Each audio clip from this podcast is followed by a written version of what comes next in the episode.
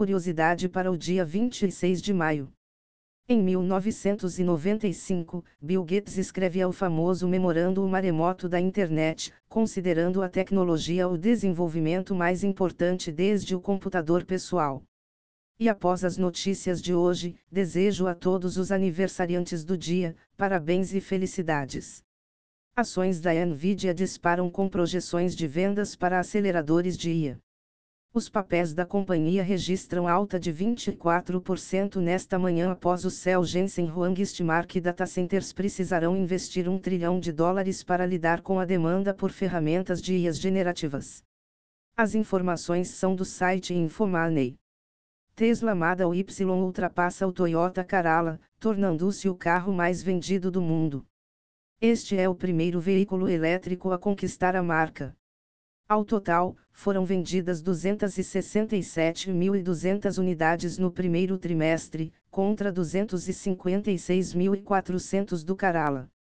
As informações são do site Electrek. Pesquisadores descobrem campanha maliciosa de hackers brasileiros para atacar 30 instituições financeiras públicas e privadas de Portugal. A Operação Magalinha utilizava várias técnicas, incluindo phish, engenharia social e sites maliciosos, distribuindo malvares para capturar a tela das vítimas e monitorar suas interações. As informações são do site Blip Computer. Pesquisadores do MIT utilizam aprendizado de máquina para identificar novo antibiótico capaz de combater bactéria superresistente. Avaliando um banco de dados de compostos químicos, o modelo sugeriu uma substância viável para combater infecções graves, como pneumonia e meningite. O estudo destaca o potencial da IA para acelerar a busca por novos medicamentos. As informações são do site MIT News.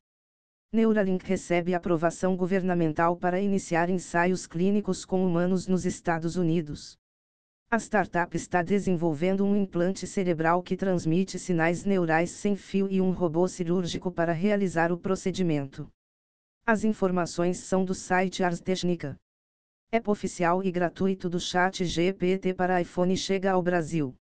Há suporte embutido para o modelo de reconhecimento de voz Whisper, também desenvolvido pela OpenAI. A versão para Android deve sair em breve. As informações são do site TechCrunch. IBM está determinada a construir computador quântico com 100 mil qubits nos próximos 10 anos. O sistema irá trabalhar em conjunto com supercomputadores clássicos. No final do ano passado, a IBM atingiu o marco de 433 bits quânticos.